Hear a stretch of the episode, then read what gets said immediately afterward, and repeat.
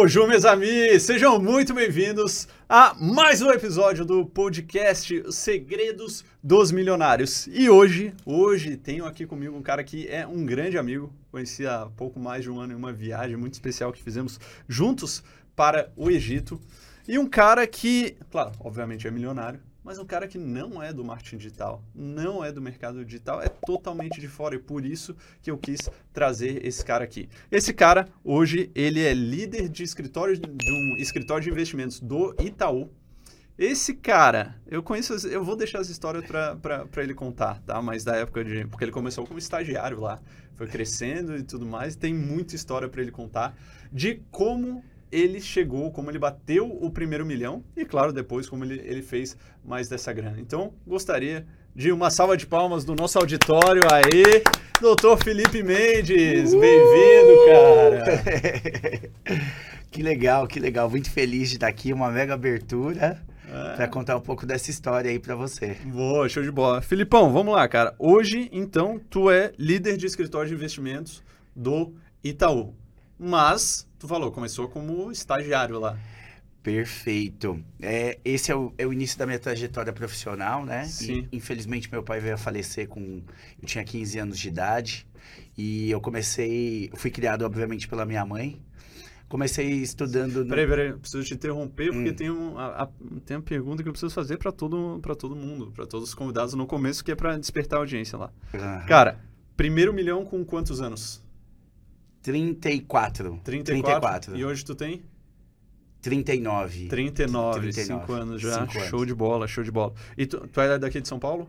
Aqui de São Paulo, capital, porém já trabalhei em outras capitais do Brasil. Já foi para tudo, que é essa história que a gente vai contar é, hoje. Exatamente. Boa, Vocês não Ó, perdem por esperar. Esse, esse, é um bom exemplo, porque assim, Filipão, o objetivo desse podcast é a gente falar sobre dinheiro, sobre dinheiro, que é o maior tabu que existe na sociedade brasileira e talvez mundial.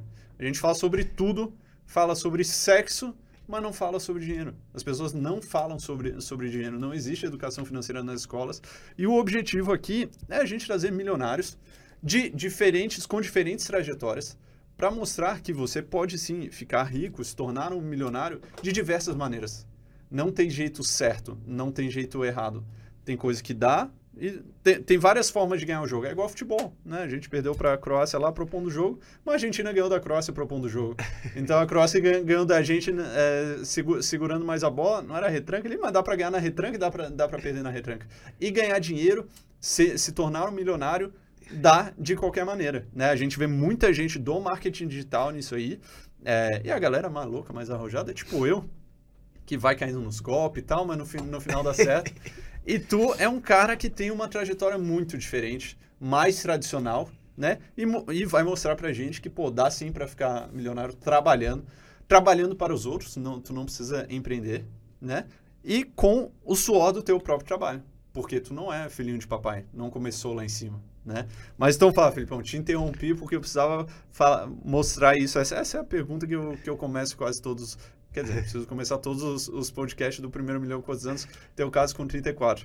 Mas aí, vamos lá. Tu estava falando, começou, como é que foi, como é que foi esse começo como estagiário? Show de bola, e só fazendo uma alusão aqui com o futebol, né? Você não precisa ser o Neymar para se tornar milionário, para realizar os seus sonhos materiais, né? né? E... Não, é, não é só o Neymar que é campeão do mundo. Não. Inclusive o Neymar nem é, né? nem é, nem é. Nem é. Acabou, acabou com a analogia.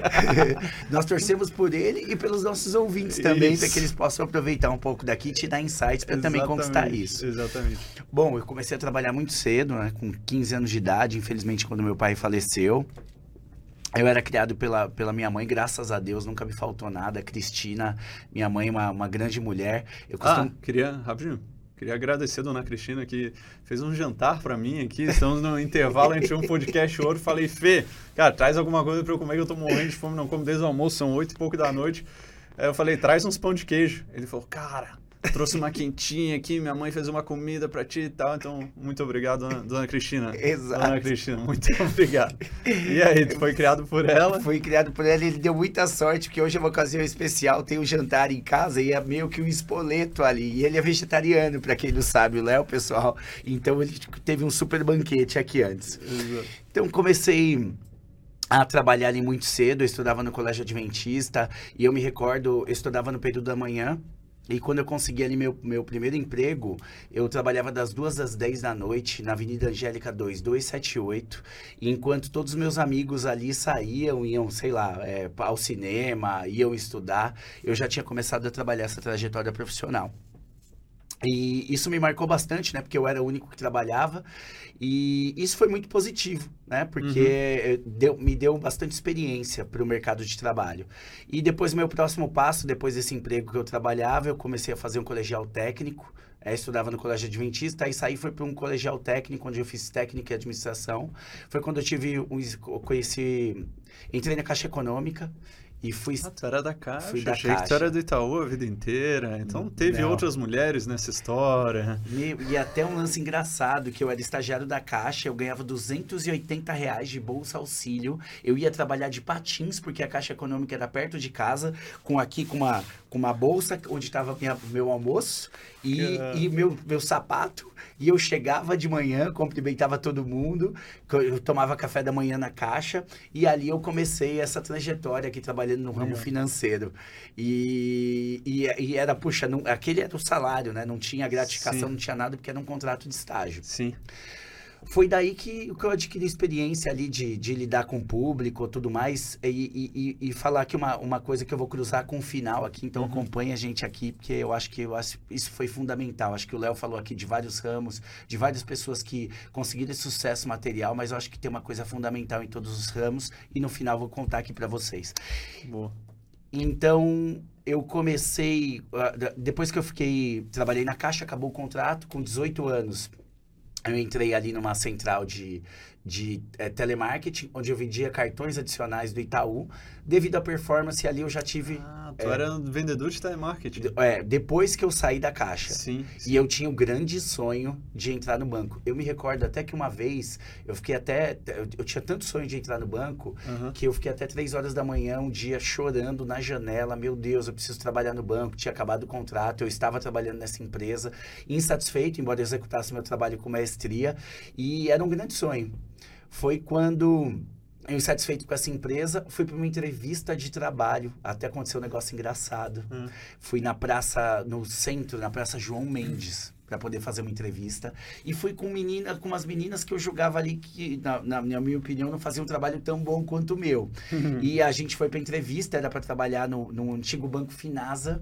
E o salário, lembra dos 280 reais? Eram 986. Caralho, o pai ficou rico. Não, calma, eu não passei de Ah, não entrevista. passou? Putz, calma. E- An- Anticlímax. e foi, e foi muito engraçado, porque, pô, as meninas que foram, que, puxa, não tinham a performance como eu no trabalho, que eram as minhas pares, elas foram aprovadas. E no dia da entrevista precisava ter levado carteira de trabalho para preencher o formulário, eu não levei. Mas eu me recordo que justamente por essa insatisfação, eu havia impresso alguns currículos num papel diferente, tal, tal, tal. E passei em frente a uma agência do Unibanco. E fui lá e falei, ó, onde eu posso entregar o currículo? Meu, a agência tava vazia no centro. As meninas foram até no meu carro, isso foi na volta, quando a gente tava voando, voltando pro, pro meu carro. Uhum. E aí eu falei, onde eu posso encontrar o, o- o- entregar o, o currículo? E ela falou, olha, vai lá e fala com aquele gerente, lembro até o nome dele, Ricardo, não vou falar o sobrenome aqui, mas se ele estiver assistindo, eu não sei se ele vai lembrar. Entreguei o currículo e ele falou, ó, não entrega aqui, entrega na Avenida Paulista 1397, era o número na época. Ah, o Ricardo já te deu o atalho ali, onde era que tinha que ir. Me deu, me fez algumas perguntas tal, e eu fui lá, Léo. No- no- com a cara e a coragem, passei pela recepção, peguei o nome das pessoas que ele falou, Neiva Daniela, e falei para as meninas: Olá, tudo Ah, bem? Se lembra ainda. Lembro, lembro, lembro. Até do Ricardo, o sobrenome dele, que marcou uma história, Sim, né? claro. E aí, puxa, recebi o feedback do processo, que não tinha sido aprovado, as meninas tinham torci por elas, calaram, mas fui lá e, e cheguei na recepção, cheio das meninas recepcionistas ali na Paulista, falei, olha, eu sou Felipe, o Ricardo pediu para entregar aqui o currículo para Neiva, a Daniela, elas ficam em que andar? Elas no oitavo. De repente eu subi, elas me deram um crachá, eu subi, eu falei, por favor, a Neiva, Daniela, ela falou, eu sou a Neiva, uma mulher no, no, no andar de cima do prédio, sou a Neiva. Eu falei, ó, o Ricardo pediu pra eu entregar aqui esse currículo. Foi aí que até aconteceu outra coisa engraçada. É, quem tinha me ajudado a fazer aquele super currículo tinha sido uma ex-sogra minha, que da diretora da Fiesp, professora tal. Uhum. Só que no, no, na edição do currículo, meu telefone final era 9928, ficou 9927. Uhum. Então, entreguei o currículo e nada dos caras me chamarem para entrevista, tal, tal, tal. Um dia, eu, aí eu saí dessa empresa, tocou o meu telefone fixo em casa e era: Olha, Felipe, a gente tá tentando falar com você, é uma entrevista aqui pro Unibanco tal. E eu fui pra entrevista. E, e, também aconteceu outra coisa engraçada. Fui pra entrevista, tinha umas 12 pessoas. Uhum. E, e, eu sentei de costas pra Paulista. E fui de terno, né? Fui de terno tal. E tava um baita de um calor. Uhum. Aí começou a falar do salário da vaga uhum. num, num, num flip chart. A superintendente foi tá. falando e eu fui encostando para trás. Falei, meu Deus, eu preciso passar. Era 1.581, mais não sei o que de vale transporte. Isso, isso em que ano? Isso. No, é, 2000. 2002. 2002. Tá, 2002, então era 1.500. Cara, mais de 5 mil hoje. Puxa, mudava a minha vida. 5, 6 mil hoje, atualizado. Eu, menino, putz, criado pela mãe ali, que nunca faltou nada, mas também não tinha tido nenhuma não fartura. Tinha luxo, assim. Não, não. E eu sempre fui muito feliz, graças a Deus, graças à minha mãe, pela educação que ela me deu e pela maneira como encara a vida, mas de Sim. fato a parte material era uma coisa que eu tinha que desbravar e ir atrás. Sim. Durante, durante a entrevista tal era uma dinâmica em grupo ali com as duas uhum. pessoas. E foram, foram falar. Aí perguntou: quem gostaria de começar? aí quem, eu né? falei: quem? meu, é a chance da minha vida, né? Eu levantei a mão.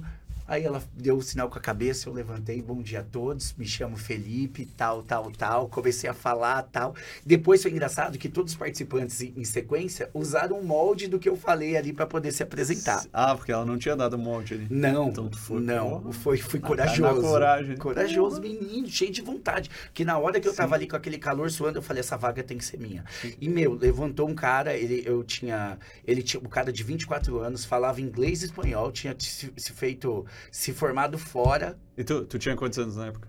Nessa época eu tinha, vim, eu tinha 22 anos. 20, 22. 22 anos. Boa. E aí o que, que aconteceu? Ah, não, não, desculpa, só uma correção. 22 anos foi quando, depois que eu entrei no banco, porque deu certo a entrevista, eu me tornei gerente, só para fazer uma correção. Porque com, eu terminei o contrato com 18 anos na Caixa, Sim. então comecei a trabalhar ali para 18 para 19, faço aniversário em julho. Sim. Com 21, eu me tornei gerente. Aí fui para entrevista. Com 21 já virou gerente? Virei gerente. Ah, e aí o legal é a trajetória ali como gerente. Sim. Na, na, entrevista eu falei, pô, o cara, vamos pegar esse cara que fala língua, super qualificado, Sim. né? Não vou passar. Boa. E, meu, fui, uma, fui chamado para uma segunda entrevista para trabalhar na área de PABs. PABs, para quem não sabe, é posto de atendimento bancário, banco de empresa. Uhum. E fiz mais uma entrevista, né? Até me lembro o nome da gestora ali, marcou minha vida e consegui ser aprovado. E fui trabalhar na, no Unibanco, na Nações Unidas 21612. Uhum.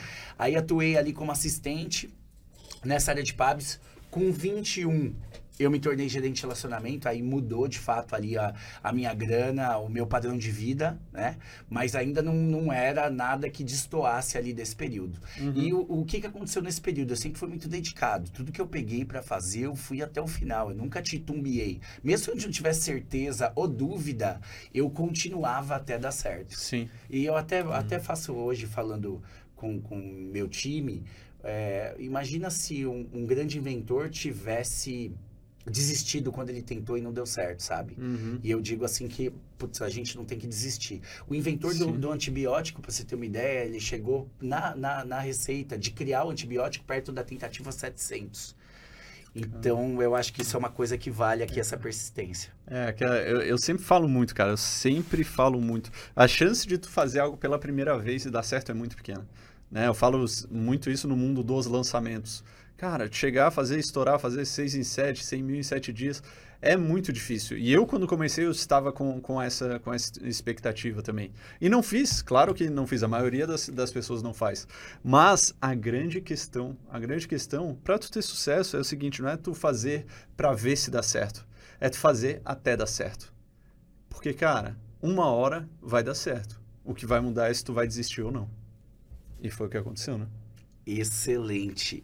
E aí, o, o, que que acontecia? A gente tinha desafios ali, metas no banco, né? E eu Sim. sempre comunicativo ali, com muita vontade, muita garra, muita gana conseguia atingir as metas. Então, eu era é, antes de me tornar gerente, eu como assistente fazia mais que os gerentes. Então, batia super metas, ganhava as comissões, mas não era ali nada de, de exorbitante. Mas a minha vontade, minha gana de vencer me fez sempre continuar e, e ter essa performance diferenciada. E quando eu olho para trás, eu vim sendo promovido nesse período, né? Sempre, puxa, ganhava aumentos por mérito, tinha aumento de salário, ganhava uhum. as premiações. Por exemplo, até engraçado, porque quando um líder lançava um desafio, falasse, olha, quem faz tanto de tal produto, emenda o feriado.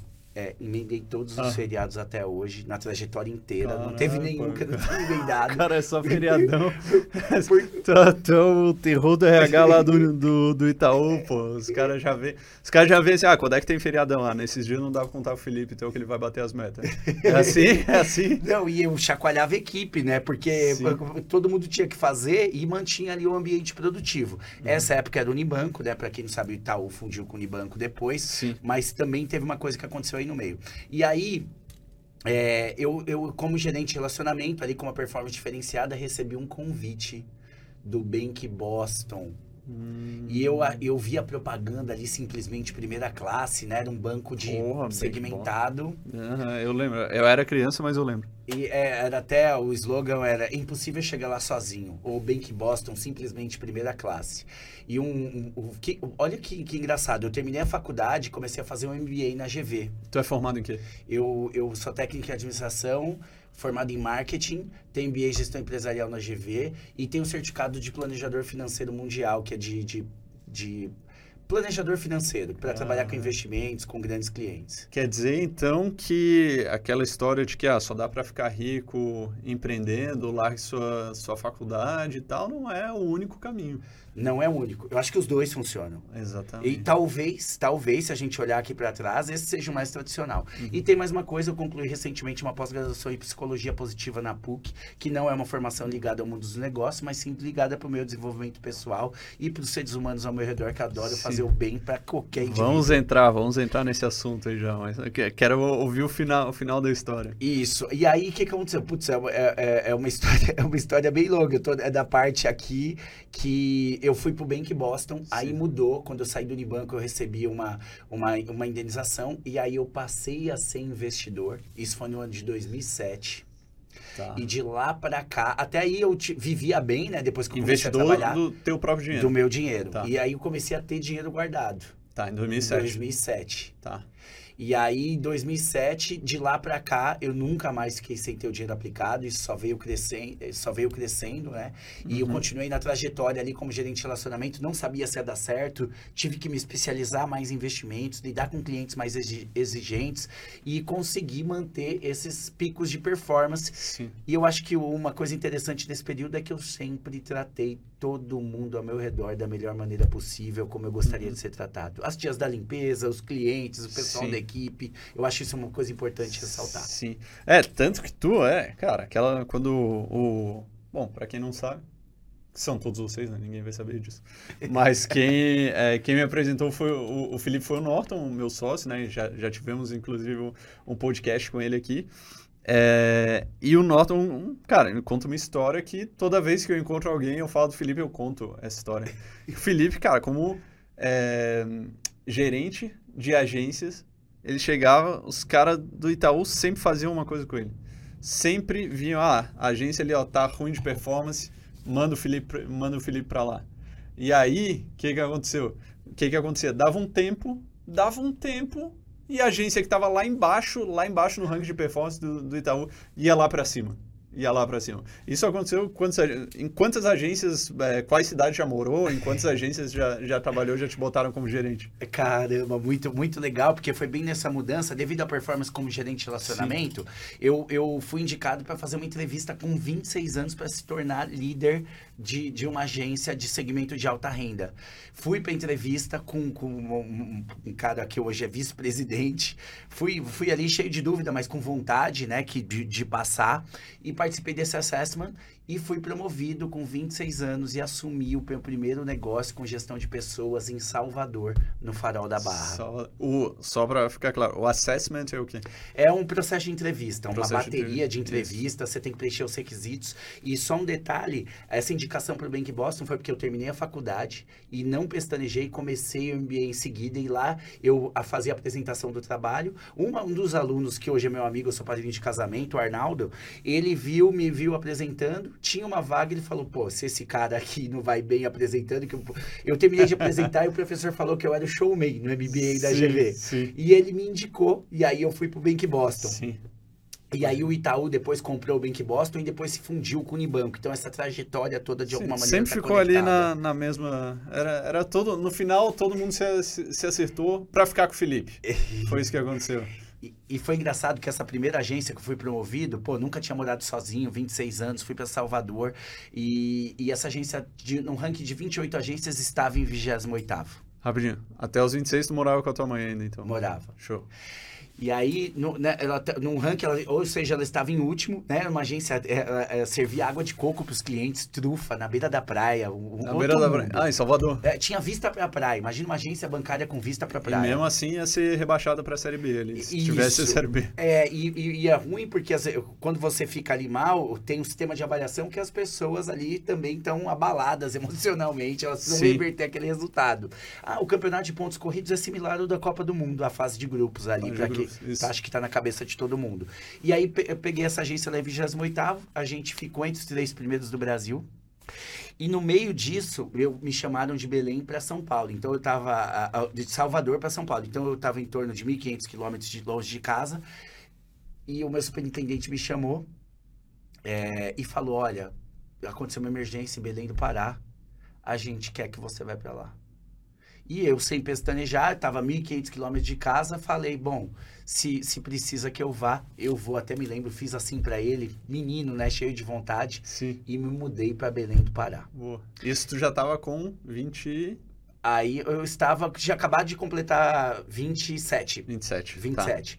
E, e aí fui para Belém do Pará, lá era um negócio novo, onde só tinha uma agência, fui meio embaixador da marca, peguei um negócio e a gente, é importante ressaltar que esses méritos foi sempre através da equipe, óbvio que eu tive minha parte, mas eu quero ressaltar o mérito de Sim. cada pessoa da história que eu tô contando aqui, porque o mérito de fato é deles ali. Sim. Então fui para minha segunda liderança em Belém do Pará, fui embaixador da marca, representava a marca no Yacht Clube, na família com os políticos, a alta sociedade tinha conta ali que era um banco de, de pessoa Sim. física de alta renda. Sim. E a gente aumentou, aumentou esse resultado em cinco vezes e também ganhamos ali esse campeonato de pontos corridos que valia é, o primeiro lugar uma viagem internacional e um baita de um prêmio em dinheiro. Ah, essa eu não sabia. Essa eu não sabia. Exato, porque assim, o, o- no, no- no trabalho, no mundo corporativo, né, o segundo não é o vice-campeão, ele não chora, ele recebe o segundo maior prêmio. Ah, Então, verdade. Então, em Belém do Pará, até foi também tem uma coisa que vai conectar e vai ser engraçada. Lá a gente ganhou, porque é, te- concorre o semestre e depois Sim. junta com o ano e tem os melhores do semestre e os melhores do ano. Sim. Então a gente ganhou nesse ciclo lá, fiquei lá um ano e oito meses, sempre ganhamos em segundo lugar do Brasil, sempre. Ficávamos em primeiro, fechava os itens, a gente ganhava em segundo. Aí me desenvolvi demais, fiz grandes amigos, também sou padrinho de casamento eh, de, de, de, de, de uma pessoa lá que é um dos meus melhores amigos, até por ele eu conheci o kitesurf, eu, hoje eu velejo de Uma kite paixão na tua vida. uma paixão na minha vida e eu, eu- conheci o Diogo, fiz amigos lá e amadureci, me desenvolvi ali. E foi lá que tu conheceu o Norton também, não E foi? foi lá que eu conheci o Norton. Conheci Por o Norton. isso que eu, a, a gente tá aqui por causa dessa trajetória. Perfeito. Exatamente, exatamente. Show de bola. E aí, cara, nesse. Beleza, nesse caminho, com relação ao dinheiro, como é que tu era? Sempre guardava uma parte, investia. é, tu falou, né? Começou a in- a investir antes, mas como é que era a tua, tua organização financeira e a tua visão com relação ao dinheiro? Perfeito.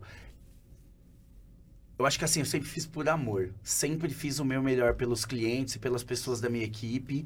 E, e, e, e aí o dinheiro veio mais do que eu precisava. Óbvio que eu também escolhi bons investimentos. Sim. É, eu também era do ramo, então escolhi abrir bons investimentos, mas não foi sempre assim também. Já, já perdi grana com a aplicação, né? Sim. Com investimentos que não deram certo.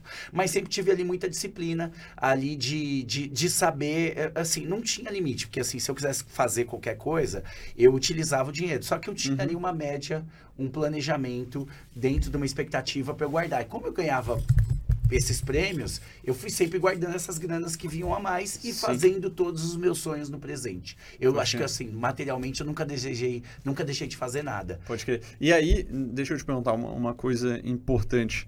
É, eu, por exemplo, eu desde pequeno, meu pai me perguntava, Léo, o que, que tu quer ser quando crescer? Eu falava, quero ser rico. Quero ser rico. Eu pequeno, pequenininho assim, cri- criancinha. E eu meio que sempre que soube, eu sempre senti que ia rolar. Eu nunca tive uma pressão assim, cara, preciso ser rico, preciso, preciso ficar milionário.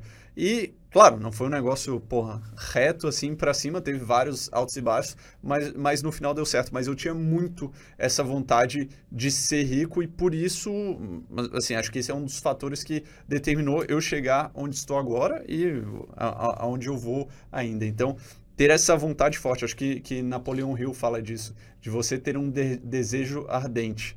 Eu sempre tive muito isso.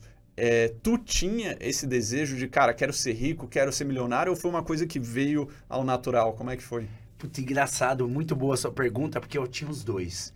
Porque eu sempre sonhei ter a- uma grana no banco Sim. e passar uma marca. Tanto que assim, eu, quando eu atingi a marca, eu comemorei bastante, porque eu falei, caramba, eu não acredito. Eu olhava várias vezes, porque eu tinha atingido uma coisa que eu não sabia como.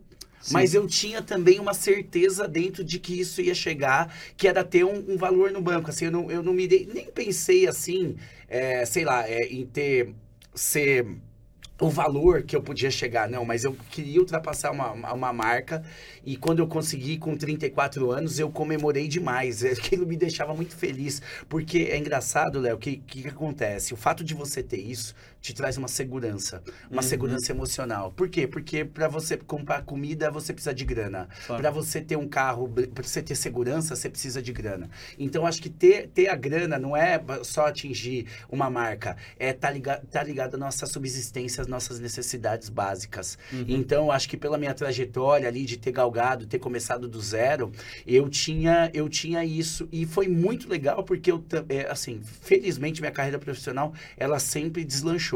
Mas quando eu tive a grana no banco, isso me trouxe segurança, Uhum. porque me trouxe segurança. Eu tinha medo de errar no início da trajetória e perder o emprego, então eu trabalhava às vezes tenso. Aí ia sair de férias e ia falar, nossa, eu errei alguma coisa aqui. Pai, Aí quando tu, tu atingiu, tu começou a jogar mais leve?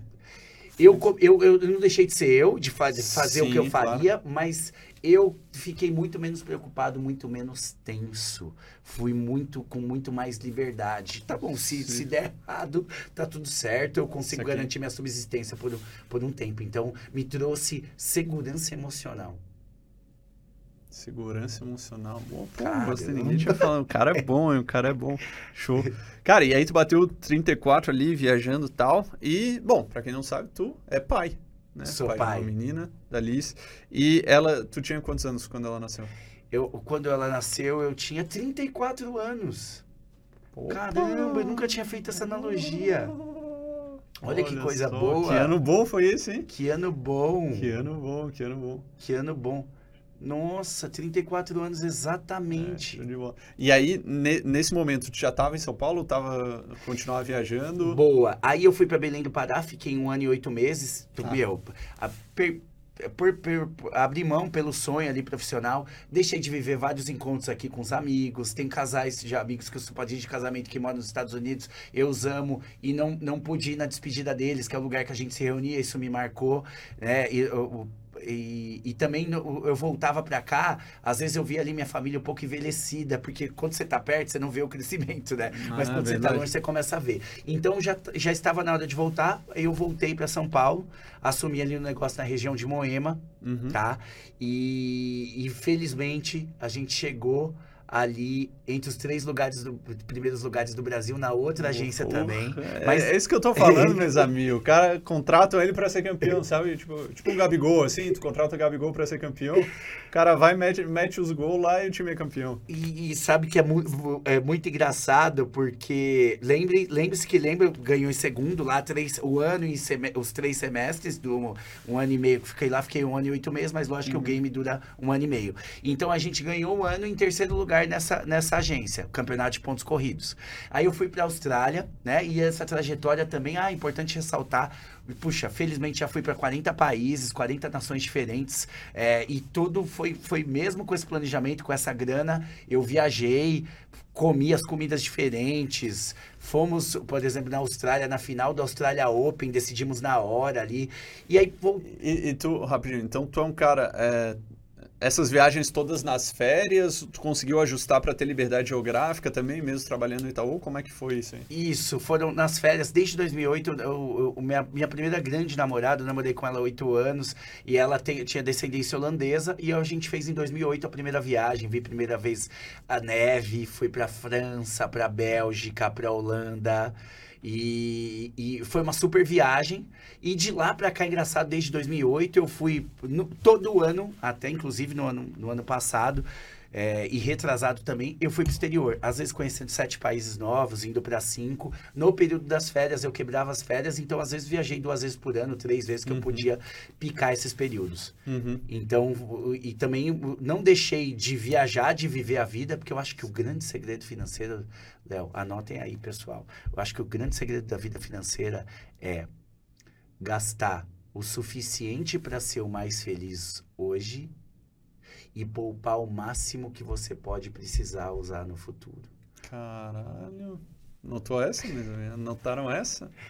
Então, assim, você não deixar de fazer nada, até porque a gente não sabe quando dura essa vida maravilhosa, mas também não deixar de ser, ser irresponsável, porque você também, em algum momento, vai diminuir o ritmo de trabalho e você vai precisar Sim. ter reservas. Na minha, na minha opinião, quando você pega ali o Japão, e pergunta quanto que, o que, que eles acham que vai ser a aposentadoria deles, eles acham a primeira coisa a família. No Brasil, a, a, pergunta é o governo. E a gente sabe aqui, infelizmente, que as coisas, do jeito que, que estão, nós teríamos um colapso lá na frente. Então, Sim. é uma dica até aí para você, para você também buscar ter reservas ali para quando diminuir o ritmo de trabalho. Sim, sim. É que, cara, não dá para depender do governo para aposentadoria. Esse é aquele esquema de pirâmide, né? Então, quem está mais atrás está no topo, os de baixo ali estão pagando, mas chega uma hora, cara, tá a população inteira do Brasil na pirâmide, não vai ter, não vai ter gente para sustentar.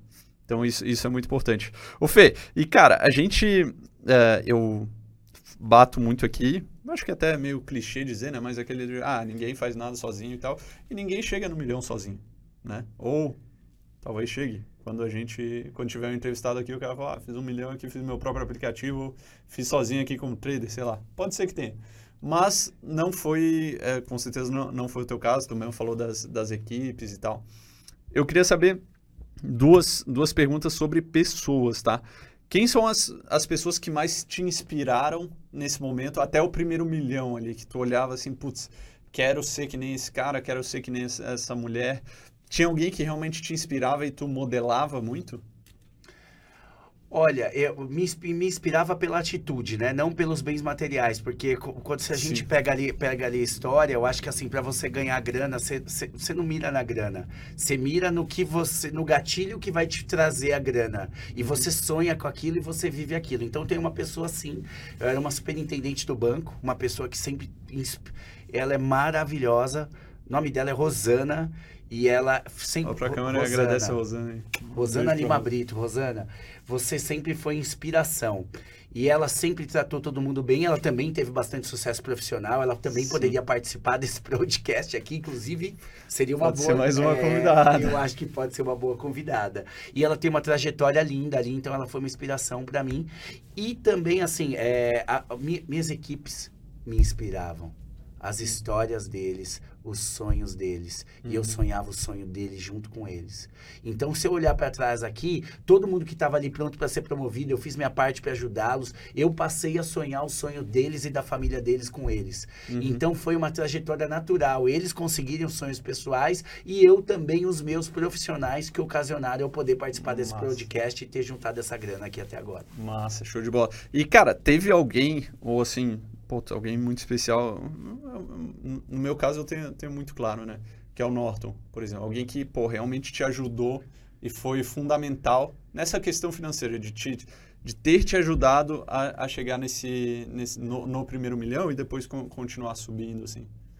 Por, Pô, Léo, aí não tem como não dizer que não, não foi minha mãe, né? Costumo dizer, ela costuma dizer que ela me mostrou a primeira borboleta e ela sempre teve ali do meu lado, sabe? Eu tive uma ajuda aérea gigante, de acolhimento, de educação, de puxões de orelha. Às vezes ela exagerava, às vezes. Mas assim, é muita gratidão. Foi ela que me mostrou minha visão de mundo, sabe? Que fez o dinheiro fluir na vida. Eu quis, sabe? Até aparece o programa de TV, quem quer ser o milionário? Eu quis sim ser o milionário. Eu sim. batalhei para conseguir chegar nesse sonho. Agora eu posso dizer, quando eu olho para trás, assim, que ele fluiu. Óbvio que muito esforço, muita dedicação, mas foi a mesma analogia, mesmo nós sendo de ramos diferentes, sim. o que você já falava ali pro teu pai quando você era, quando você era criança, né? Essa vontade faz a gente sim. construir. Sim, sim, sim. Massa, massa, massa. E, cara, tu é um cara muito carismático. Né? O Norton te chama que é o rei do elogio. O rei do elogio. Gustavo tá aqui fazendo com a cabecinha. O cara é muito carismático, Gustavo, da, da, da nossa produção. É, e assim, às vezes quem fala, pô, rei do elogio até às vezes parece pejorativo, né? O cara sai elogiando todo mundo assim do nada. Mas não, cara, ele elogia todo mundo o tempo todo. E é tudo verdadeiro. E é tudo de coração. E é um negócio assim, cara, eu de manhã, especialmente, eu não gosto de falar com as pessoas, eu não gosto de, de ter aquela muvuca assim.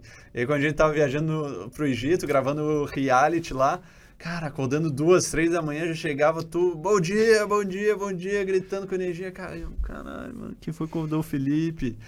É, e tu tem essa energia, só, só que é uma parada que, assim, é tão, é tão forte essa tua energia que eu ficava puto, mas não conseguia ficar puto de tão forte que, que, que, é, que era essa energia.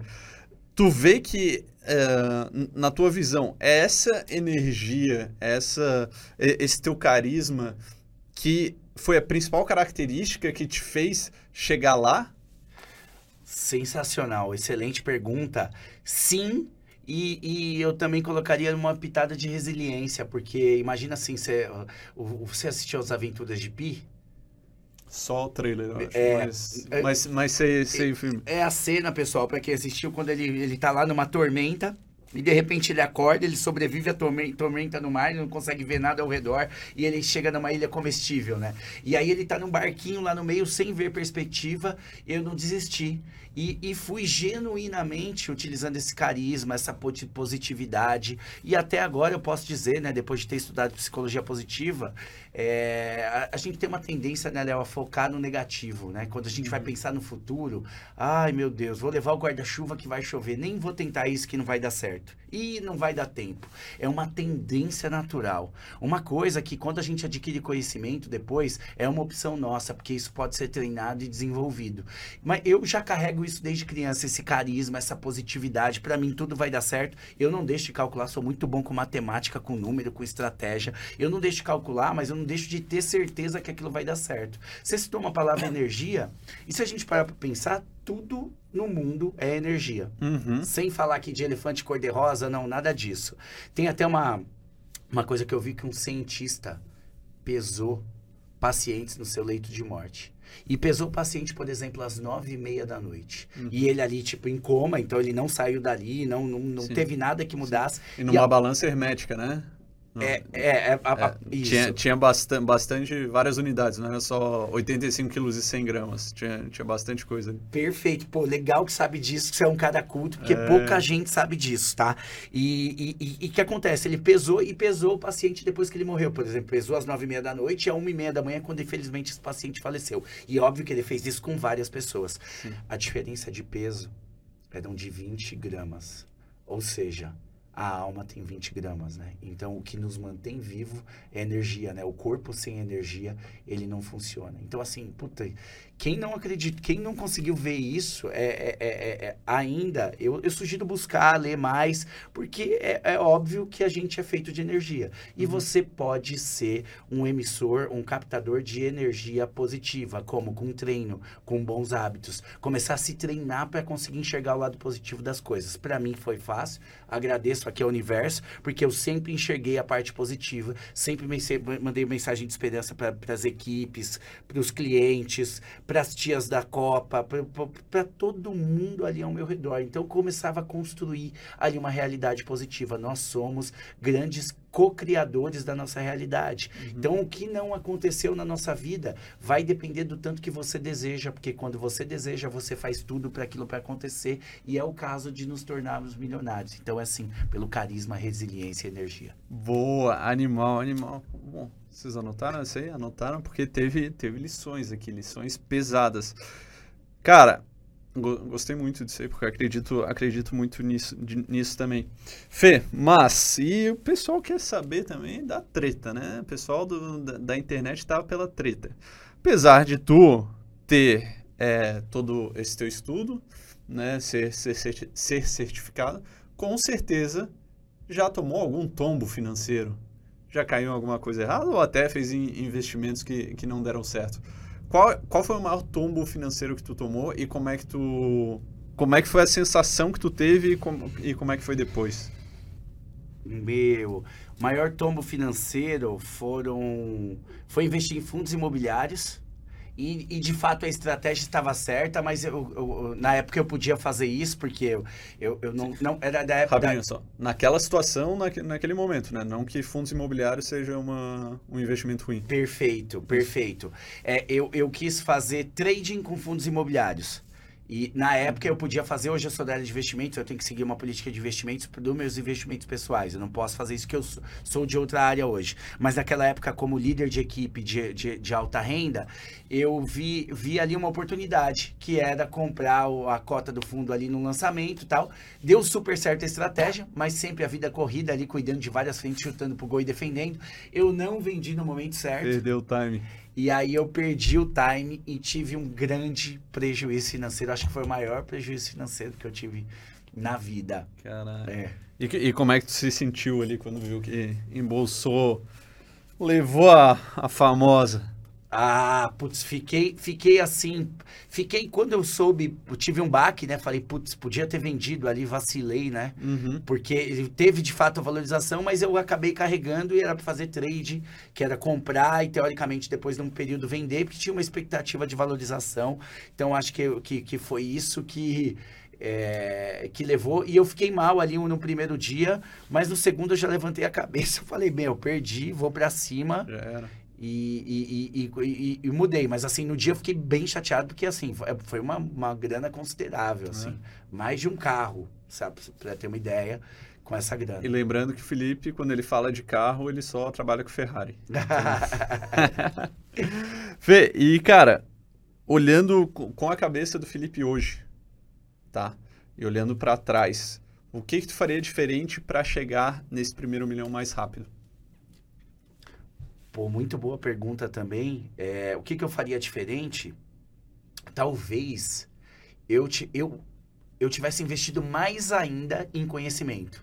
Porque eu investi, mas o que, que eu olho hoje com 39 anos e olho para trás? Assim, a grana que você gasta com investimento não é uma grana. A grana que você gasta, desculpa, não é, uma, não é um gasto, é um investimento. A grana que você gasta com, com conhecimento. Com conhecimento. Isso. E a mesma alusão eu faço com viagens, né? Porque teoricamente você paga alguma coisa que te deixa mais rico. Né? Porque o dinheiro é inventado para os homens, mas o sinônimo de riqueza não necessariamente é só ter a grana, né? Uhum. Porque você pode ter alguém rico em bem material e pobre de espírito, e essa uhum. pessoa é pobre para a vida, né? Sim. Então, eu teria investido mais ainda em conhecimento. Em outras línguas, eu tenho facilidade com, com línguas. Uhum. Então, assim, eu estudei línguas, mas podia ter estudado mais. Uhum. Eu podia ter feito outros cursos que não pós-graduação, mas também vem do mindset antigo, de fazer aquela faculdade daquele jeito, ou aquela uhum. pós-graduação daquele jeito, né? Sim. Acho que a minha geração, geração Y, tem isso. Eu teria investido, sim, em outras frentes de conhecimento. Que outro tipo de curso, assim? Além de línguas e mais de uma língua, cursos de, de desenvolvimento pessoal. Porque uhum. quando eu olho para trás, Léo, assim, eu fui meio lobo solitário na carreira. Eu não tinha um mentor, uhum. um, alguém que me aconselhasse. Eu, eu vim, vim a ter depois, porque eu paguei, um, paguei um, um, coaching, né? era um mentor, não era um nome coaching. Mas é, é parecido com coaching, vamos dizer assim. Uhum. Que foi muito positivo, que às vezes tinha coisas na minha frente que eu não conseguia enxergar coisas simples Uhum. e que eu precisava de alguém ali mais experiente para me dar o caminho, né? Talvez Uhum. é, eu até sinta falta, talvez até do que, dos caminhos que meu pai poderia ter me dado, né? Uhum. Então, assim, não para substituir ali os direcionamentos, mas talvez para eu conseguir ter uma visão maior. Então, cursos com desenvolvimento pessoal ali voltados para a área de negócio, não que eu não tenha feito, mas eu teria investido mais, ter feito diferente. Talvez eu chegasse nesse, nesses milhões antes dos 34 anos, né? Massa. E tem alguma coisa que tu olha pra trás e hoje tu não faria de jeito nenhum? Pô, é, é assim, eu- a minha concepção, quando eu olho para trás, assim, eu me considero um cara experiente aqui, é, é, co- no, no que tange ali a vida, né? Lógico, Uhum. a vida é até engraçado que o conhecimento, até quando você é velhinho, você aprende, eu acho uma, isso uma das coisas magia da vida, mas parece que tudo que, que aconteceu tinha um porquê que talvez eu não entendesse na hora. Uhum. Talvez por uma pequenez do meu pensamento, que depois que ele expandia, eu me desenvolvi, eu consegui enxergar até o que deu errado, como dando certo. Talvez Uhum. possa parecer clichê essa frase, mas parece um quebra-cabeça, parece que tudo se encaixa. Sabe? Então, Sim. assim, e isso não quer dizer que você não tenha arrependimento. Sim. São coisas distintas. É, o que. Tudo que tu viveu até aqui foi o que te trouxe até aqui. Então, todas as coisas ruins, todas, todas as coisas boas, tu. Hoje, o Felipe de hoje é a soma de todas as experiências passadas até hoje. né? Excelente. É isso aí. Fê, e cara, muito importante, muito importante, muito importante. Na tua visão, o que que um milionário sabe que um não milionário, ou quem ainda não é milionário, não sabe?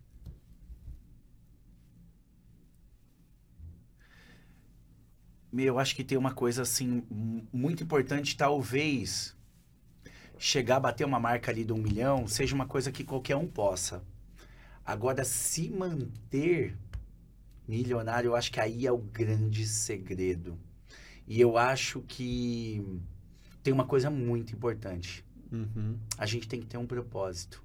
Tem que ter um propósito. E, e, e eu, na, na minha opinião, isso não é ligado diretamente ao financeiro. Esse propósito tem que ser influenciar positivamente o meio que você vive.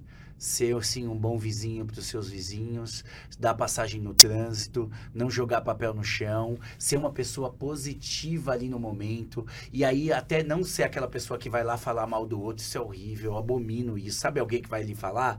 Ah, Sim. tal, tal, tal, um exemplo. Isso, um exemplo. Isso não é sustentável. Sim. Então acho que para ele, para ele se manter, ele tem que ter um desejo genuíno de fazer o bem, porque senão é, é, é que nem assim, senão alguma coisa dá errado. Dá- Uhum. é, não há uma sustentabilidade, uma continuidade, uma perpetuidade nisso. Então Uhum. acho que assim pode sim conquistar. Alguém pode dar um boom, inventar ali alguma coisa, mas igual o caso que a gente escuta que deve se joga aí no Google agora, gente que ganhou muita Ganha na Mega Sena, e perdeu per- não tá pronto, né? não tá pronto. Então acho que essa preparação é para se manter tem que ter esse mindset assim positivo e de fazer o bem, de ser uma pessoa que agrega o meio que vive para quem tá ao redor genuinamente. N- Genuinamente. Se você quer que as coisas deem certo na sua vida, você. Sabe a música do Capital Inicial? O que você faz quando ninguém te vê fazendo. Então, assim, se você quiser ter a felicidade, é, e a grana é uma coisa que vai te ajudar nisso, óbvio. Sim. É, Eu acho que a gente, ah, em algum momento, já até conversou disso. ah, É, é, é muito louco até falar disso, olha só. Talvez é, a, a grana, segundo as pesquisas, ela traz felicidade sim. Uhum. Só que para quem tá na, quem tem necessidades fisiológicas, ou seja, a grana vai trazer felicidade para quem tá com fome e ganha grana e consegue comprar comida. Uhum. Mas depois que a pessoa passa a ter comida, ter a grana não é o que vai trazer a felicidade. Uhum. Então acho que a felicidade vai estar diretamente ligada a você influenciar positivamente o meio que você vive, você está em harmonia. Não dá para você fazer mal para um animal, pro, pro meio onde vive e esperar que você vai ter felicidade. E Léo, não vejo outro propósito aqui que eu quis ter a grana, ou, a- a- além de ter, olha que louco isso conectar essas coisas. Além, o outro propósito, além de eu ter segurança, né, de ter alimento, né, para minha prole, para minha família, para poder ser feliz. Então acho que o sonho para poder realizar os meus outros sonhos que vão estar tá ligados à minha felicidade. Então acho que Sim. o grande objetivo por trás de me tornar um, um milionário e para você aí a tua felicidade. A grana não pode ser o principal objetivo, só a grana. Senão você vai ver se vai se ver cheio de grana e vazio, infeliz. Né? Sim. É, a, a, grana é um meio, né? Não um fim. Perfeito. Olha, como diria a nossa amiga Fabiola, sensacional. Sensacional. E Fê, dos. Bom, tu estudou muito, fez muitos cursos e tanto cursos mais técnicos, né, quanto cursos é, de desenvolvimento pessoal. Tu falou da, da pós em psicologia positiva. Qual desses cursos tu acredita que foi o mais determinante para te fazer chegar no, no primeiro milhão? Putz, engraçado. Se fosse o que eu mais gostei de psicologia positiva, que eu assisti a aula vidrado e falava, meu Deus, não acredito que existe Sim, uma ciência para isso. Esse da psicologia positiva, para quem não sabe da psicologia positiva, eu tenho certeza que Felipe assistia a aula no dia seguinte ele já era professor. ele só precisava do método. E, e você sabe que isso é muito real, porque eu vi o professor falar que tinha uma ciência, a ciência não é o que você acha, é o que você pode provar, de, de das coisas que eu acreditava e que eu vivia nas minhas certezas pessoais eu vi que existia uma ciência para isso. Mas de fato, Léo, quando, quando a gente pensa, e olha, eu nunca li isso aqui em lugar nenhum, não, estou falando mesmo baseado aqui na minha experiência. Foi, foi o, o curso, a minha, o MBA na GV. Mas não só pelo conteúdo, que óbvio que me ajudou, mas quando eu olho para trás é pelo networking que você faz ali. Isso foi fundamental para me ajudar a chegar no milhão. Talvez não só o conteúdo, eu agradeço todos os professores, uhum. mas as pessoas que Sim. eu conheci. Sim. Sabe que eu tenho um, tenho um primo que ele, ele é americano, né? Meu tio foi para lá nos, nos anos 90, foi, foi para Nova York, nos Hamptons. Cara, não tinha nada, começou a trabalhar como, é, com jardinagem lá. E hoje, passou o tempo, mais de, mais de 30 anos. E, cara, multimilionário, criou uma empresa de landscape, né, de jardinagem para rico. que nome bonito. É, exato. Então, pô, o cara tá super bem e trabalha pra caramba, tudo, tudo uh, resultado do trabalho dele. E o meu primo, ele foi pra faculdade pra NYU, que é a New York University. E teve um dia que eu tava lá, conversando com ele e tal, e ele falou, cara, se tu vai pra New York University, né, assim como acredito se tu for pra, pra GV aqui, tu não precisa estudar nada Tu não precisa fazer nada. Tu, tu vai se dar bem na vida, consequentemente, pelo networking que tu vai fazer. Porque as melhores pessoas estão lá. Então, muita gente fala desse negócio de, ah, puta, não, não faça faculdade, é, não tenha faculdade, mas, porra, é um puta networking que, que tu pode ter. Né? Eu mesmo, eu não concluí a faculdade, larguei no oitavo semestre, já estava de saco cheio, mas eu fiz a faculdade. Eu sou muito grato pelas pessoas que eu, que eu fiz na faculdade, inclusive porque eu conheci a Clem, minha esposa hoje, no intercâmbio, graças, graças à faculdade. Então, muita gente fala, ah, não faça faculdade, mas, cara, realmente, além do conteúdo, acredito muito no que tu falou. Mais do que o conteúdo, é o networking que é feito nessa, nessa universidade. E, e, não só do ponto de vista de negócio, é que sua per pergunta foi voltada aqui ao objetivo da gente estar tá aqui hoje, né? De Sim. como isso agregou ali no patrimônio, mas também dos amigos. Você aí que está nos escutando, que fez faculdade, quantas festas, quantos relacionamentos você teve que você conheceu, quanto que você divertiu com a galera da facu. Então, é, esse networking também valeu demais, mas o, o outro profissional foi, foi fundamental e, e crucial para eu conseguir chegar atingir esse objetivo objetivo financeiro. Uhum, boa. Fê, e além de curso, cara, é... acredito assim que a galera que está nos assistindo tem muitos milionários, espero que sim, mas com certeza tem muitos soon to be ou wannabe milionários, a galera que quer e que vai se tornar milionário, espero que tenha muito, espero que você se torne um milionário. Eu tô torcendo por você. Exatamente. E a galera, principalmente quando está no começo, lê muito livro. Eu lia muito livro no começo né? E muito livro de desenvolvimento pessoal, muito livro de, de desenvolvimento pessoal. E foi muito bom para mim porque me fez ter uma base, muita base, muita, muita bagagem para depois, quando eu realmente começasse a executar, né? É, eu me mantivesse no caminho certo, tivesse o mindset e a, mentalidade certa. Pra ti, tem algum livro que tu olha assim, puta, mano, esse livro mudou minha vida, esse livro eu aconselho para todo mundo ler? Tem alguma coisa? Ou não? Imagina, o cara faz toda essa pergunta e o cara, não, na real, nunca li um livro, nem li o livro, nem gosto de ler. Meu. Eu, puta, tem, tá? Agora tem. E esse livro, ele foi fundamental, ele se chama O Mundo de Sofia. Caralho, o cara veio aqui, meus amigos, o cara veio aqui, ó, todo, todo mundo falando, não, Segredos da Mente Milionária, Pai Rico, Pai Pobre, a Lei Triunfo e tal, o bicho meteu Também li esses. livro de filosofia, O Mundo de Sofia. Eu acho que nós somos os primeiros aqui do podcast, do podcast a falar aqui desse livro, desse tipo de literatura, que apoiou demais. Por quê? Porque começou a me dar uma outra visão das coisas. Eu acho que uma coisa que, uma, que você não consegue comprar com a grana é experiência, né? É, é- e aí sim, a experiência que te consegue é, faz abrir tua mente. Você talvez enxergar a mesma coisa de maneira diferente, né? Eu também costumo fazer analogia com viagem, de, dou, dou dica aí para vocês que estão nos escutando, de viajar demais, porque aquilo faz você conseguir olhar as coisas de um jeito diferente. Ali é um curso de filosofia que começa a chegar ali as cartas pelo correio e, e, e- e vai te dando uma consciência sobre o mundo muito diferente e esse livro me marcou, eu li Quem Comeu Meu Queijo, Pai Rico, Pai Pobre, mas muito mais voltados a, a negócio, mas esse é um livro de filosofia que me fez ter uma visão diferente e aí eu acho que ele está muito mais combinado essa questão ali da que eu falei, né? Dessa energia, né? De ter uma empatia. Não dá para ser, ser sustentável agredindo o meio. Por que, que a gente teve conferência do clima? Se a gente conseguir continuar maltratando a Terra, a- um dia a Terra tem o quê? Uma desarmonia. Acaba, se a gente extrair todo o petróleo do mundo, a gente vai precisar de outra fonte de energia. Então, quando você tá em harmonia quando, com o todo, as coisas fluem e seus sonhos se realizam. Por isso que é bom ser vegetariano, né? Por isso que é bom ser vegetariano.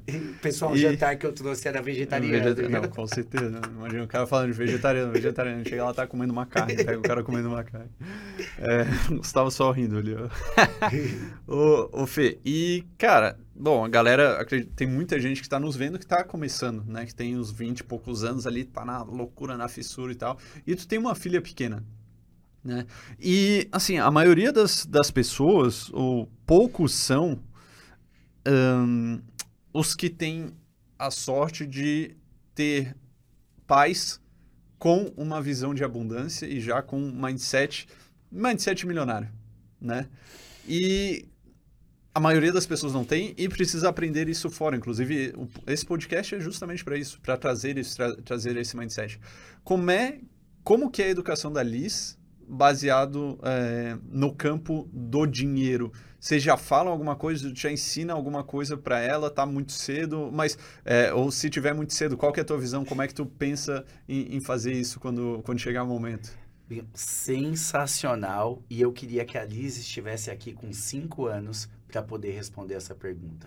Se- Eu não sabia, gente aqui não tem roteiro, gente. E se a gente perguntasse, ela ia passar já a visão, passar essa, é- essa, essa questão aqui que você colocou que eu acho primordial. Você nos negócios digitais, eu na minha carreira, ou você fazendo o que faz nas suas atividades, eu acho que o primordial para ter isso é ter essa visão de abundância. A natureza é abundante, o mundo é abundante. Quando a nossa visão é abundante, as coisas se transformam. E é justamente o que eu tento fazer. E, bom, eu treino o filho dos outros, minhas equipes, faço isso há 12 Pois é, anos. verdade. 12 anos, depois eu conecto a história ali para falar dessa, da, terminar de responder as perguntas sobre as agências, mas eu treinei com os filhos dos outros, a tem 5 anos, e hoje eu treino a Liz, eu acho que a educação é um grande treino, e eu tenho conversas com ela como adultos, e vocês iam ficar surpresos, eu acho que ia ser o ponto alto desse podcast, brincadeira, ponto alto é que você está aí nos ouvindo, e você vai realizar seus sonhos, mas ela ia responder já com uma visão de abundância, que o dinheiro vem através do trabalho, mas o trabalho nunca é com peso. Eu nunca passei uma visão de peso, porque não é o que eu enxergo. Sim. Eu sempre que disse, que fui falar, o papai vai trabalhar porque o papai gosta do trabalho. O papai ajuda as Hum, pessoas importante. através do trabalho e o papai gosta de ajudar as pessoas. Sim. Sim, sim, praticamente 100% das vezes. Ela, no processo de aprendizado da fala, toda vez que ela falou errado, eu corrigi. É uma. uma a- a- com carinho, com o maior amor do mundo. Agora, o processo de educação é ser incansável e também ser incansável com essa visão de abundância. Hoje, eu posso dizer que eu tenho uma filha de 5 anos, que ela é uma líder, até da, da galerinha mais velha. Ela diz qual que é a brincadeira e fala: Não, para, menino, o que, que foi? Para de balançar, vem aqui. Vai todo mundo ao redor. É a líder e com uma visão de abundância. Nem parece que ela tem cinco anos. Eu sei que eu sou suspeito para falar, mas é, é, isso é, não, não é reinventar a roda. Assim, eu tenho sucesso profissional porque eu sempre me dediquei e comecei a trabalhar cedo. Então, vim, vim, vim, nunca parei, nunca mudei o foco e consegui ter o sucesso. E a mesma coisa ali educação. Então, eu tô treinando ela e se eu não desistir e ela também quiser, obviamente, é, essa visão de abundância já está nela. Então, eu já tenho conversas com ela para trazer essa visão para ela, que, na minha opinião, é a única que a gente pode ter quanto à vida. E, e, e tem uma coisa muito importante que eu queria conectar aqui, Léo, Uhum. que eu quero conectar, é assim: é a gratidão. É a gratidão. Por que a gratidão? A nossa mente também tem. Ela vive, a maioria das vezes, ou no futuro ou no passado, tá? E quando nossa mente está no futuro, crise de ansiedade. Quando está no passado, depressão. Toda vez que eu penso ali, eu começo a pensar que alguma coisa vai acontecer, essa parede vai cair em cima da gente, ela é de tijolo pesado, começa a liberar cortisol no nosso cérebro. Quando, quando a gente está focado no presente, a respiração é exercício para isso. Pesquisa no Google depois é uma arma para estar no presente, né? É, e quando você é grato, para e pensa assim. Vamos fazer uma reflexão aqui agora, inclusive você e vocês. Uhum. Inspira. Solta. Para e pensa na bênção que é a tua vida. O teu corpo funciona em perfeito estado, sua altura é legal, sua barba é legal, sua voz é legal, sua saúde. Seu coração tá batendo, você tem gratidão por ele. Começa a sentir o calor da tua mão tocando a tua mão. Olha quanta bênção. Pensa na tua família se você é abençoado. Pensa no alimento que você comeu hoje. Pensa no ar que você está respirando. É gostoso respirar. Na roupa que você está vivendo, na tua trajetória profissional, nos teus amigos, nas pessoas que você ama. No mundo, nos cidadãos do mundo. Você quer que o mundo triunfe? Você quer que não tenha guerras, que todo mundo sorria, que o riso seja leve e fácil? Você é grato por tudo isso?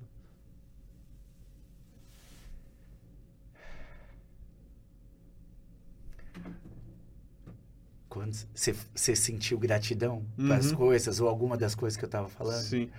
Quando você estava sentindo que a Gabriel mudou a entrevista, agora o entrevistado é ele, tá, gente? Vamos lá.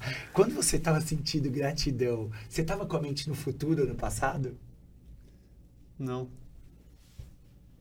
Tava com uma sensação gostosa de que você é abençoado. Sim. Sim. então, eu, eu acho que conectando aqui a abundância que você tocou no ponto principal, Sim. não importa a sua área, a abundância é o que vai fazer seus objetivos financeiros e os outros também é ser abundante, mas também ser grato pela sua jornada, por tudo que você viveu até aqui. Sem dúvida. Porque é uma coisa também que, às vezes, a gente. No começo, estava até falando no, no outro podcast com, com o Dr. Vitor Miranda, né? Ele falando que pá, reclamava muito é, da vida que tinha quando na, na infância e juventude. E eu também reclamava, e hoje a gente vê e pô, agradece, e é, é por isso que. É, é por isso que, que, que a gente está aqui. Mas, mesmo hoje, sabendo do poder da gratidão, Uh, sabendo que, cara, é uma coisa boa, tu tem que exercitar, não adianta nada tu reclamar. Reclamar só baixa a tua energia, reclamar não baixa a energia das outras pessoas que estão contigo. Reclamar não tem não traz nada de bom. Não traz nada de bom. Inclusive, eu tô reclamando das pessoas que reclamam. estou reclamando. Eu reclamo também de vez em quando, então estou reclamando de mim. Não Somos sou. humanos. Tirando o Felipe. Felipe nunca reclama. Felipe tá sempre de, de bom humor. Mas eu reclamo. E, cara, não tem nada bom. Não tem nada de bom em reclamar. E quando tu vai pra um. Tu entra na- nessa fase da gratidão, de realmente pensar, estar presente e ter gratidão pelos, pelos momentos, pelas coisas que tu tem, tu levanta a tua energia, se sente melhor, emana energia, puxa todo mundo pra cima, né? Porque é, energia é igual uma sala com ar-condicionado. É uma sala com, com, com ar-condicionado.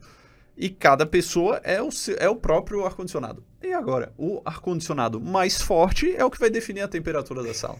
Então, quando tu tá numa sala e tu é o cara com mais energia, é tu que vai puxar a energia da sala. E muitas vezes, gratidão é uma das maneiras da gente aumentar essa energia, mas muitas vezes, Fê, eu mesmo que sei disso, cara, puta, tô lá na- no dia a dia, na corrida e tal, e não não, não é grato e acaba passando. É um exercício muito importante da gente fazer, né? Até obrigado por ter feito aqui agora. Caramba. Espero que você tenha feito aí, aí em casa também.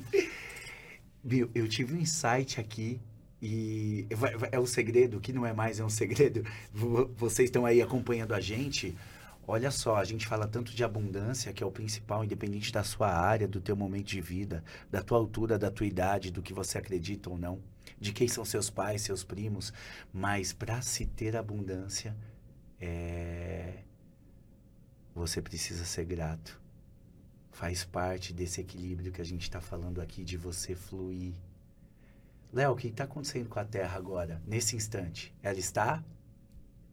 E agora? Não sei qual é. tá, é, gente, a gente não tem roteiro aqui. Não tem roteiro. Bom, a Terra está em movimento? Está em movimento. Tá bom. Movimento. Vamos lá. Se a gente, se a gente acelerasse a Terra, uhum. tá? Uh, ou diminuísse slow motion a Terra. O uhum. que, que ia acontecer aqui com a gente aqui agora?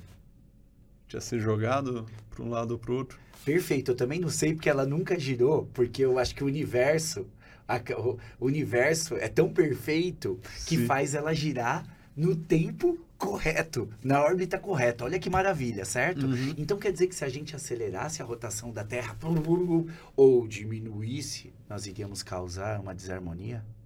Uhum. Então quer dizer que para as coisas darem certo, os relacionamentos também, aí o seu relacionamento, eles precisam estar em harmonia, uhum. porque no, quem criou a Terra e quem nos criou foi a mesma força, seja lá o que você acredita.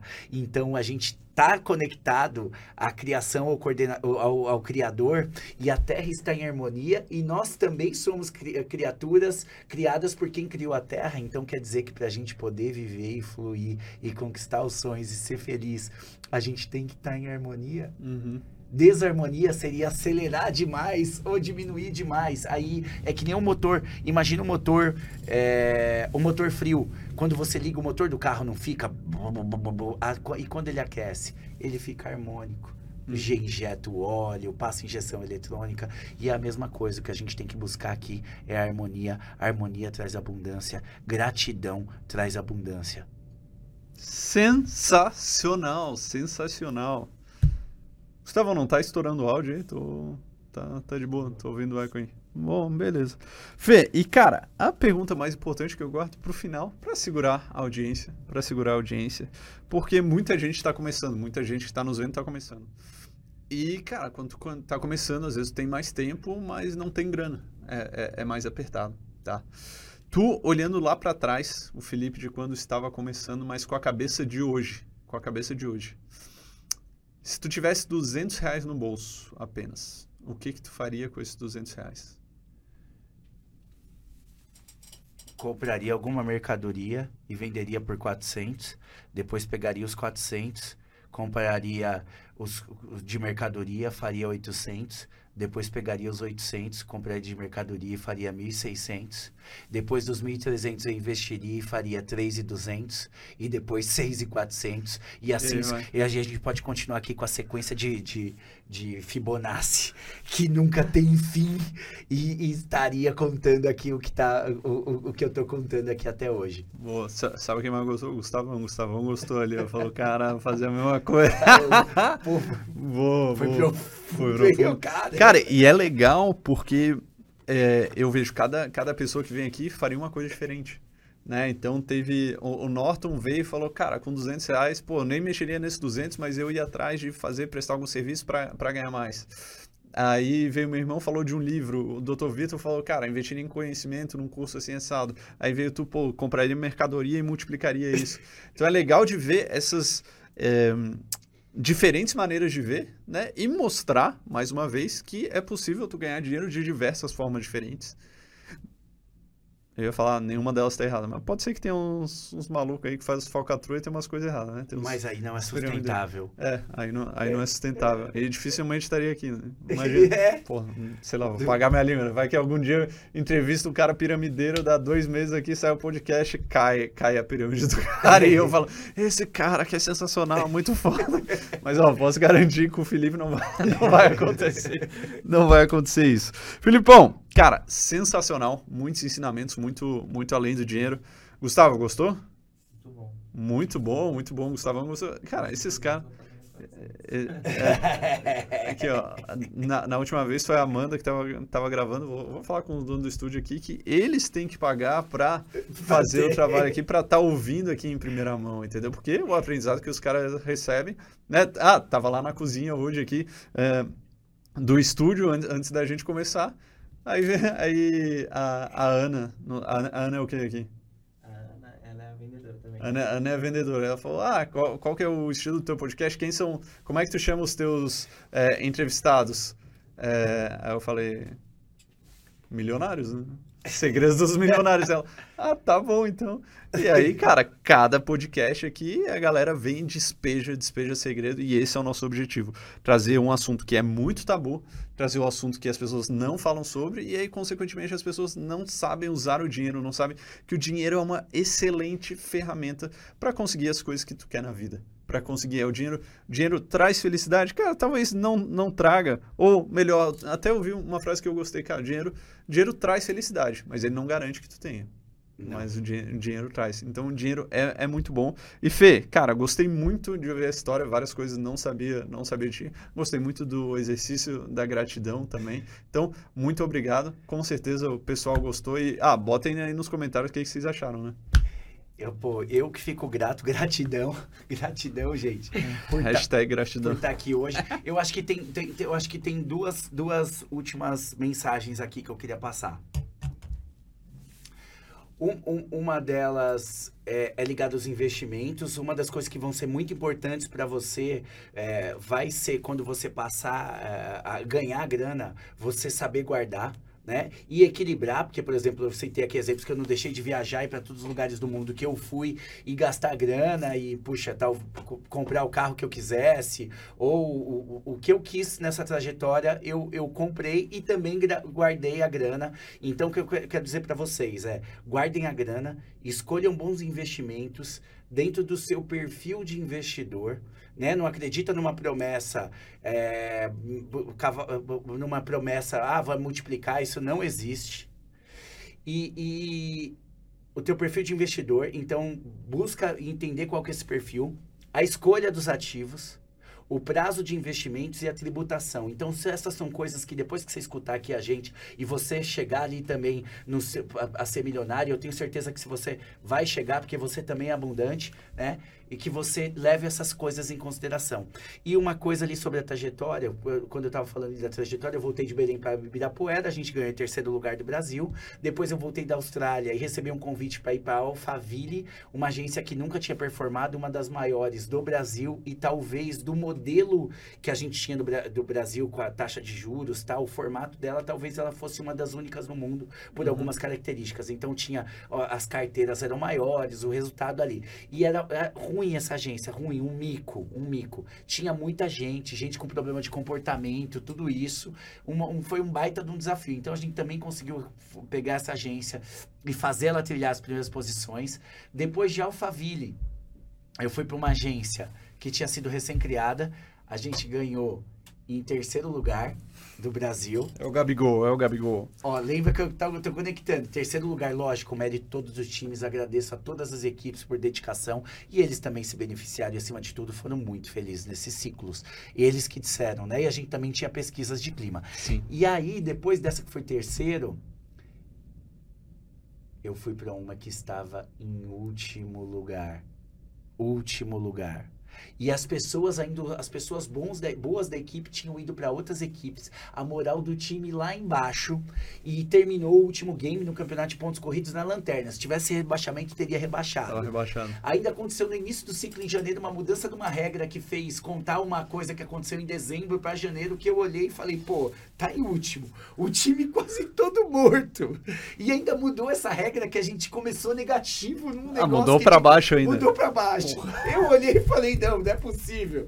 Mas, ó, pô, eu, é, como Joseph Klimer, eu não deixei. Só a galera com mais de 30 sabe desse meme. Não, não deixei de acreditar, Léo. E, pessoal, e o que, que aconteceu? Lembra que eu sempre no campeonato de pontos corridos tinha ficado segundo, terceiro, tal, tal, tal.